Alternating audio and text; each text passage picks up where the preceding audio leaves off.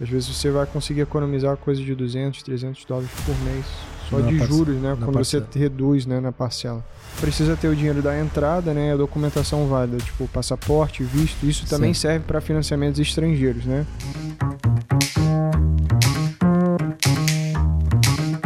Bom, nós, nós fizemos aqui o nosso podcast Zui, o Robertão já trouxe a história dele, nós estamos de volta aqui justamente para o Roberto trazer as dicas de ouro para quem pretende fazer um financiamento nos Estados Unidos, né, Roberto? É isso mesmo. Então, o Roberto vai começar, muito legal, trazendo o seguinte: as situações né, de quem é um residente, como é que se qualifica um residente que mora aqui já nos Uhum. Estados Unidos, e o brasileiro que está no, no Brasil e quer partir para um financiamento.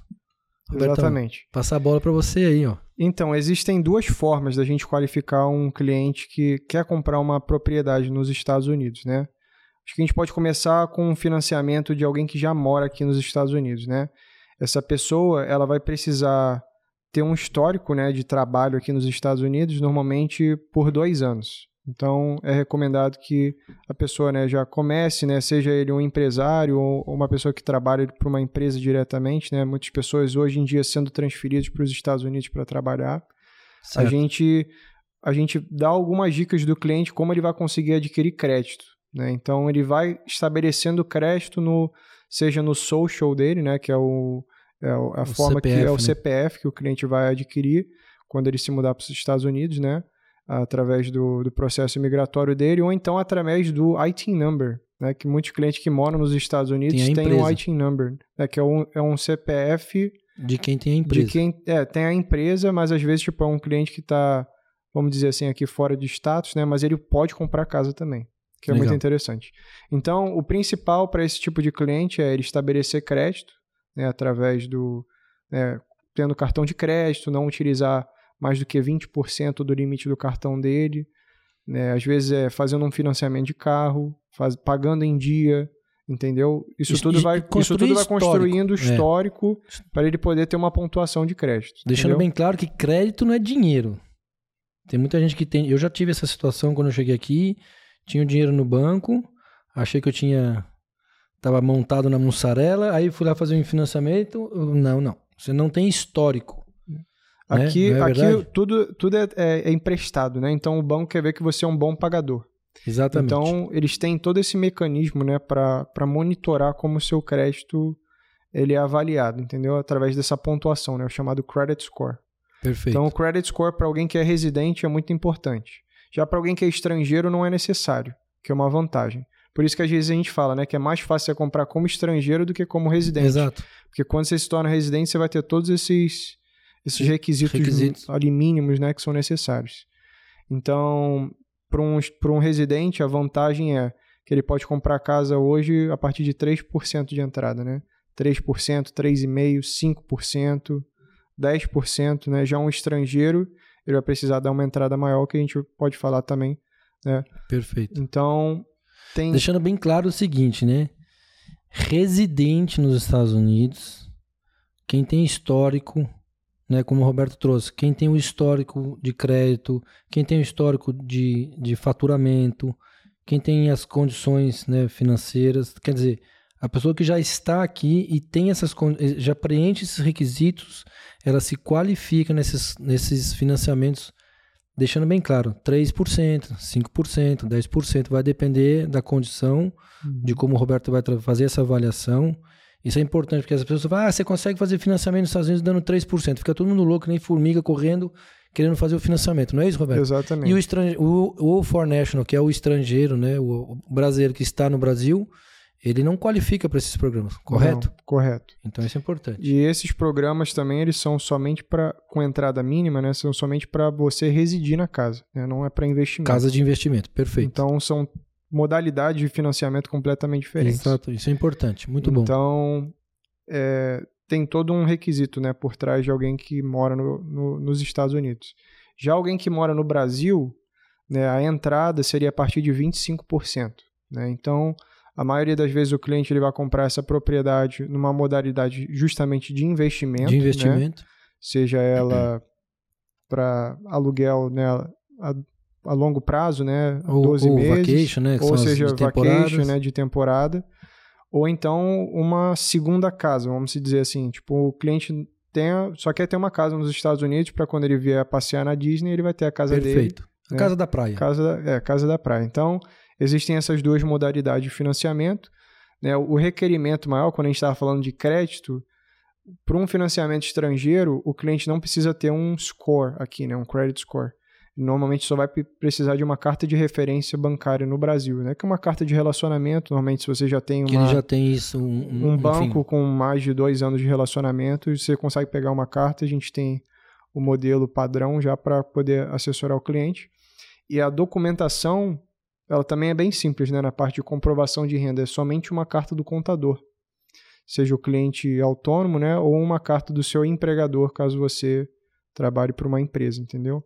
Entendi. Então é uma carta que vai, de- vai declarar qual foi a sua renda dos últimos dois anos e a sua renda atual daquele ano. Perfeito. Então, tipo, muito dos programas aqui nem mesmo imposto de renda do Brasil utiliza, que é uma ótima é uma É, ótima porque essa é uma pergunta que o brasileiro fala, ah, mas eu preciso apresentar meu imposto de renda. Falo, "O americano nem quer ver seu imposto de renda, porque ele não, é muito difícil ele entender o imposto de renda no Brasil. Exatamente. Imagina é um muito- banco que trabalha com vários países, né? O banco ele não vai estar emprestando somente para o Brasil, né? Então, Perfeito. é, você vai estar trabalhando com clientes de, da Colômbia. Colômbia, Peru, Argentina. Então, enfim. assim, tem vários investidores. Então, é, eles padronizam essa carta, esse modelo, né? certo. na carta do contador. Então, tipo, se você tem um, né, um bom faturamento, né, o, o seu contador vai fazer essa carta, a gente já tem um modelo pronto, e lá a gente consegue determinar né, o seu poder de compra baseado nessa carta, junto também com a comprovação de fundos, né, que seriam os extratos bancários. Então, só repetindo, pro, pro estrangeiro, ele precisa demonstrar qual é o faturamento, o faturamento dele, É é a do- renda, né, a através da renda, empresa. que essa renda, na verdade, a renda ele é, ele é o banco olha a sua renda para ver como é que você vai suportar o financiamento, Uhum. né, as parcelas mensais. Uma regra, né, que Uma é- regra. seria aí, vamos colocar, você precisa fazer três vezes mais, quatro vezes mais do que a parcela, do né? que a parcela, tá. É que é muito comum isso no Brasil também. Pela Que é um referencial, né, para ver um qual é- qual é o quanto você está comprometendo a sua renda. Você não no- pode comprometer, né? Mas vamos dizer mais do que 30% da sua 100%. renda. Entendi. E, e aí, com os extratos bancários, a gente consegue comprovar que o cliente tem o dinheiro tanto da entrada, né, de 25% a 30% normalmente, Perfeito. e também tem os custos de fechamento. Que é o closing cost. É os chamados closing costs, que normalmente ficam de 5% a 6% num financiamento estrangeiro, que o cliente também precisa ter esse- essa, essa disponibilização né, de, de fundos, porque esses, esse- esses custos a mais não são financiados, né? Eles precisam Perfeito. ser apresentados no, no ato do fechamento. Roberto, é uma pergunta que eu tenho aqui é o seguinte: é, às vezes o cliente me pergunta por que, que eu tenho que, como estrangeiro, né, voltando àquela mesma pergunta, que às vezes a pessoa desavisada viu lá no YouTube que ele financia com 3, com 5, e ele vem com todas as é, perguntas, assim, mas por que, que eu não me qualifico com 3 ou com 5%? Eu tenho uma resposta. Eu digo o seguinte: o banco, você como estrangeiro, o banco, você oferece um risco maior do que o residente que está ali, inclusive quando ele está comprando a casa para residir, que é, Uhum. só a- é o programa se enquadra para o residente e a casa é para ele morar, certo? Uhum. Não é isso? Eu digo o seguinte: o banco vai pedir no mínimo 25 ou 30% para o estrangeiro por conta do risco, por Exato. conta da, da modalidade, que é um investimento, né? um, um estrangeiro fazendo investimento. E o banco, essa segurança para o banco ela é importante de pelo menos 25, 30%. Correto? Uhum. Correto, é, porque quanto mais dinheiro o banco está emprestando, né, mais risco para o banco. Né? Sim. Então, até mesmo para. Ao contrário, né? Tipo, se o cliente está dando mais entrada é porque ele está realmente interessado naquele investimento, né? Ele não vai querer comprometer o investimento que ele fez, né? Dando, dando de entrada no imóvel. E, e eu falo também, adiciono né, no que você estava falando, eu adiciono para o cliente o seguinte: falo, se, você, se você já pagou por banco 30%, estou dando uma referência de 30%, o banco já está, de uma certa maneira, é, segurado de que você pagou um valor suficiente para ele não ter o risco dele minimizado. Se Uhum. eventualmente o, o cliente não pagar né, o, o mortgage, Uhum. o banco já recebeu 30%, que é um, um valor correspondente é, importante para o banco, Mais que ele possa né? que ele possa, de uma certa maneira, colocar a, venda, a, a casa à venda, né? Dar um Uhum. desconto lá de 15%, 20%, mas algum dinheiro ele já, já se preservou, correto? Correto. Tá certo, é. meu pensamento? Sim, sim, é isso mesmo. Tá. É, então, até mesmo para outros programas, né? Tipo, existem programas até mesmo sem comprovação de renda. Olha aí, tá vendo? Então, tipo, Quem quer comprar e não tiver você, você tá- literalmente você só precisa ter o dinheiro da entrada, né? A documentação válida, tipo passaporte, visto. Isso também serve para financiamentos estrangeiros, né? tá... Perfeito. Ou seja, quanto maior for a sua entrada, se o cliente tiver dificuldade em comprovar renda, você tendo o dinheiro da entrada, você pode investir, entendeu? Você só vai ter exigências um pouco maiores, talvez de entrada, entendeu? Entendi. Para poder fazer o financiamento funcionar. Então, tem oportunidade para todo mundo, né? Então, Roberto, agora mais uma, mais uma dica que eu queria que você adicionasse aqui. É a questão dos juros hoje. O que, que você traz para a gente hoje? Porque o cliente me pergunta, ah, Marcelo, hoje os juros, os juros estão altos. Uhum. É, hum, vou esperar baixar. Essa é uma Que- excelente que que pergunta, porque assim, quando você está buscando uma casa num cenário onde os juros estão mais altos comparado aos anos anteriores, por consequência, a- né, os preços das casas tendem a cair. Perfeito. Com os juros mais altos, menos pessoas se qualificam para o financiamento também, né? Porque a parcela acaba ficando um pouco mais alta. O que, que isso traz? Oportunidades para, de repente, você conseguir negociar mais o valor da casa, ou seja, você pode reduzir a casa que talvez esteja listada por um preço, a casa está no mercado por mais tempo, o vendedor está motivado, ele vai reduzir mais ainda o valor da casa. Perfeito. Existem mecanismos que a gente pode fazer, talvez, para reduzir a sua taxa de juros. É, muitas das vezes é pedindo uma negociação do vendedor para cobrir todos os seus custos de fechamento, ou então utilizar esse crédito que o vendedor te dá para comprar uma taxa de juros mais baixa, entendeu? A gente estava falando aqui daquele É. programa, né? Que você. Vamos colocar que se hoje a sua taxa que você foi qualificado foi 7,5%, 7%.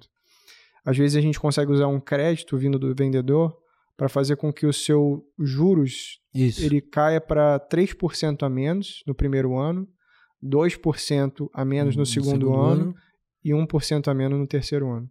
Ou seja, você vai estar pegando uns juros de mercado bem menor né, nesses primeiros anos do financiamento e futuramente você pode refinanciar, que muitas pessoas não sabem, né?